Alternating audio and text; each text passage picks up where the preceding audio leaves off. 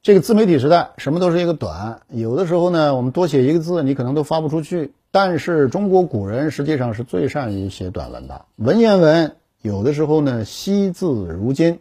你比如说苏东坡《承天寺夜游》，那我觉得就是典型的适合自媒体的短文字。你要不算标点，它只有八十五个字。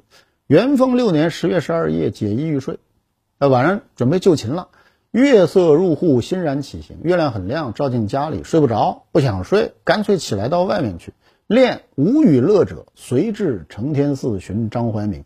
就一个人也觉得挺无聊的，我干脆呢，我就到承天寺找我的狐朋狗友，叫张怀民的。这个张怀民一看就是个文青，你要不是个文艺青年，你怎么会住到庙里去呢？怀民亦未寝，张怀民这个鬼果然也没有睡觉。相与步于中庭，就两个人一道在寺庙的中庭中间散步。所以古人呢，实际上啊，文艺归文艺，但是生活其实很简单。晚上呢，没什么事做，就在中庭散散步。夜里，如果换到现在呢，那我们就那不得找个老李烧烤啊，煮个哈尔滨烤串，给大家再弄点啤酒，那总归就搞点夜宵吧。所以古人很简单啊，庭下如积水空明。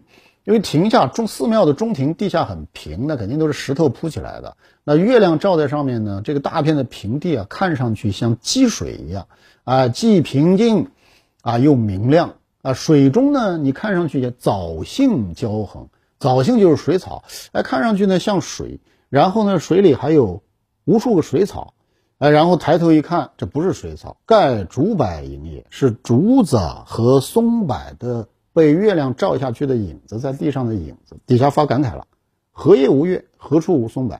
哪天晚上没有月亮？呃，哪里没有松柏？但少闲人如吾两人者耳。只不过呢，缺了两个深更半夜不睡觉，像我们两个人一样闲游浪荡的人而已。这里面“闲”字很好，“闲人”这个“闲”字很好，闲，闲情逸致，才有。文艺之士。